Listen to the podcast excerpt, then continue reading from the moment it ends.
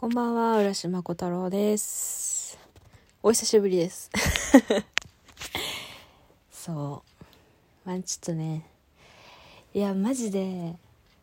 めっちゃ話したいことがあって、ちょっと今回収録を撮ってます。何かっていうと、ちょっと皆さん、空挺ドラゴンズって読んだことありますか？空挺ドラゴンズは、えっと、桑原拓さん。じゃあ桑原拓さん。桑原拓さんの漫画。で講談社から出てる漫画なんですけど。マジでおもろい。なんかねあの私もともとアニメで見たんですよ。でアニメで見てでめっちゃ面白いなと思って。でなんだろう。漫画を買うかすっごいずっと悩んでて最近ね全巻買いました。14巻かな？14巻？うん14巻分買いました。いやー面白いね。なんかね何が面白いってなんつったらいいのかな。多分現実でいうところの捕鯨？あのクジラ取りと似てるんですよ。ですっごいこう大変な命がけの仕事で自分の何倍もでかいもんでかい獲物を相手に戦ってで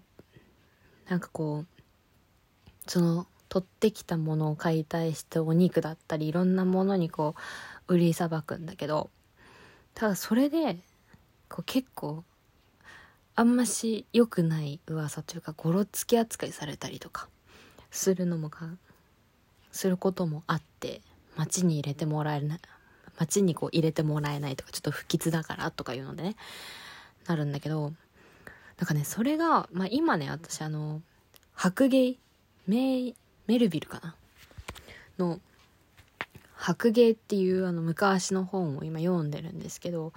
それと結構こう被るところが多いなっていうのがすんごい面白くて。でなんかこうそことこうリアル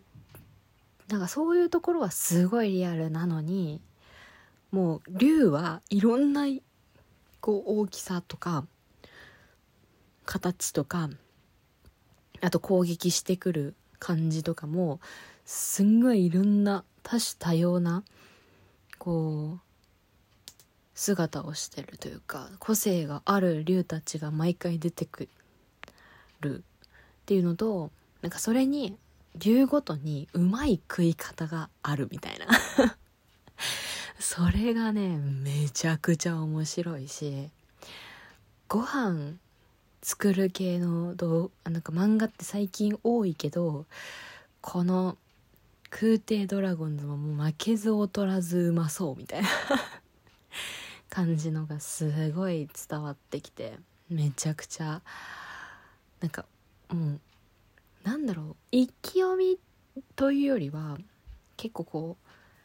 ふとした時に読みたくなるこうずっと読みたくなっちゃう作品だなって思ってマジでみんなあの見てない人見たことあんまないなっていう人はぜひ見てほしいです。今ねあの講談社のこれなんだろう。グッドアフタヌーンか。グッドアフタヌーンっていうので出てるのであの調べてもらえば全然出てくると思うのでぜひ見てみてください。漫画もそうなんだけどアニメもねもうやっぱこう漫画の時から迫力がすんごいある漫画なのでアニメはねもうそれにプラス動きがついたっていう感じで大満足のアニメになってますのでそちらもぜひ、えー見ていただければなと思います。なんかねひょこっと出てきてね何を言うとんじゃって話かもしれんけど。まあねこんちょっとこれからねこういうこう短編的な12分みっちり話さないけどちょっとみんなんかこう話したいなっていう時とかもまあ収録上げることもあるかもしれないので皆様よければ聞いていっていただけると嬉しいです。さあ今回はこれぐらいにして終わっとこうかな。最近そう最近最近何してるかな？最近ね全然空挺ドラゴンズ関係ないんだけど最近ラムという映画を見ました。めっちゃ面白かった。それについてはまたあの別の機会にお話ししようかなと思います。では皆さん、えー、最後まで聞いていただきありがとうございました。